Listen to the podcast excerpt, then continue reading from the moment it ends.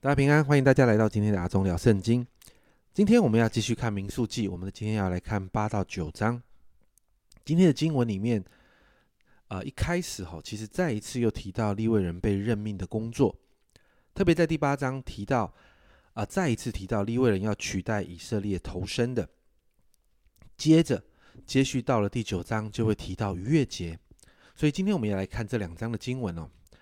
首先呢，你还记得吗？在第七章提到每一个支派的首领要怎么样为着侍奉神做出奉献哦。所以在第七章，我们看到好多的支派，他们的首领都代表他们的支派来到神的面前来奉献。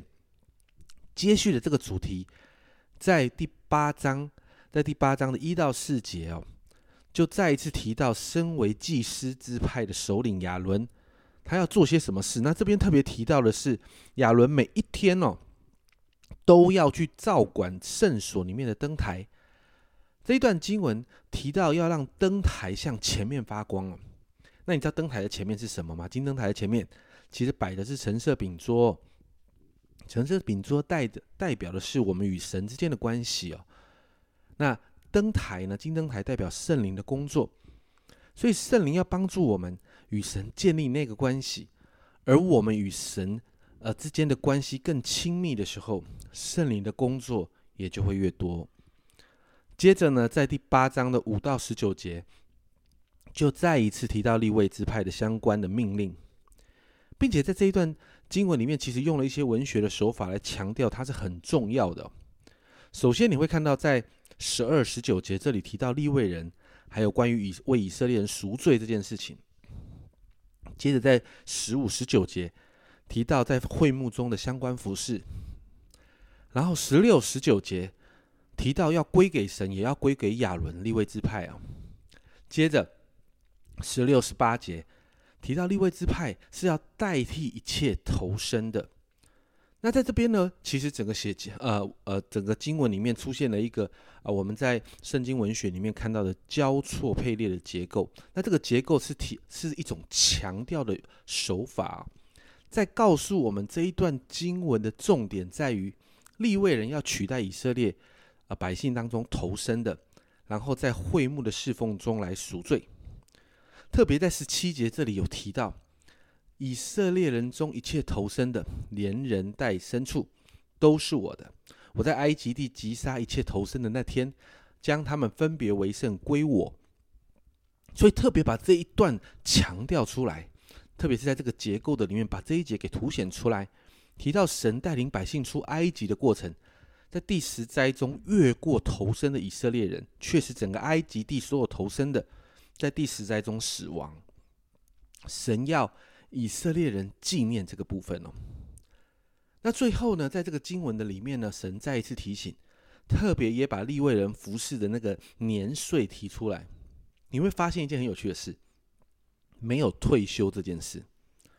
在第八章的二十五、二十六节这里说，二十五、二十六节说，到了五十岁要停工退任，不再办事，只要在会幕里和他们的弟兄一同伺候。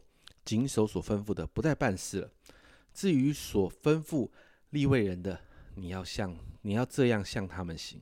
你有没有发现，这里只告诉你要停工退任，不再办事，但是后面说到要跟这些弟兄们继续一同侍候，谨守所吩咐的。这是一个很特别的状况啊！五十岁过后的立位人，他们虽然不再办事了，但他们却成了年轻人最好的陪伴。接着到第九章提到第二个逾越节，特别在第九章的一到十四节哦，提到记载他们在第二个逾越节发生的一些事情，特别是里面有几位因为接触死尸而不洁净的，然后提到要怎么处理。神也再一次提醒摩西要怎么面对这些洁净跟不洁净的事情。最后在第九章的十五到二十三节，我们就看到百姓跟随神。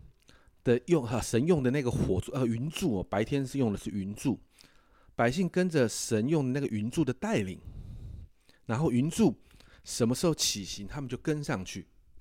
我非常喜欢在九章十八节这里说的，以色列人遵耶和华的吩咐起行，也遵耶和华的吩咐安营。云彩在帐幕上停住几时，他们就驻营几时。你发现这个经文里面，你会看到遵耶和华的吩咐，这很重要。遵耶和华的吩咐，以色列百姓完全照着神所吩咐的行动，在这段时间中，百姓过着讨神喜悦的生活。我们看到一个好的、极好的榜样哦。所以在九章二十三节这里说，他们照耶和华的吩咐安营，也遵耶和华的吩咐起行。他们守耶和华所吩咐的，都是凭耶和华吩咐摩西的。亲爱的家人们，这是一个蒙福的秘诀哦。在这两章经文里面，其实你可以看到一个脉络：神从服侍他他的那个核心的立位人开始，他就不断在调整立位人，甚至立位支派的首领。要这些人学习照着神所吩咐的生活来服侍。接着，从立位人开始，带领百姓过神所规定的这些节期啦。最后，要百姓学习紧紧的跟随神。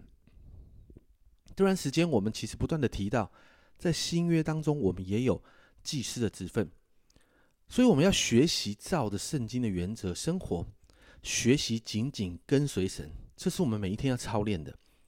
所有神要我们做的事情，神希望我们每一天怎么样过生活，全都记载在我们每一天要读的圣经里面。所以，你有好好的读经吗？你愿意好好的每一天持守读经的习惯吗？你愿意好好的试着活出神圣经话语的法则吗？所以今天有两个祷告：第一个，为自己来祷告，求神的话每一天深深的吸引我们。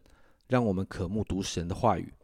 第二个祷告是求圣灵来提醒我们，让我们真的知道我们有祭司的职分，让我们里面真的愿意每一天操练过讨神喜悦的生活，紧紧的跟随神的脚步。好像啊，今天的经文不断说的，尊耶和华的吩咐。这是阿忠聊圣经，我们今天的分享。阿忠聊圣经，我们明天见。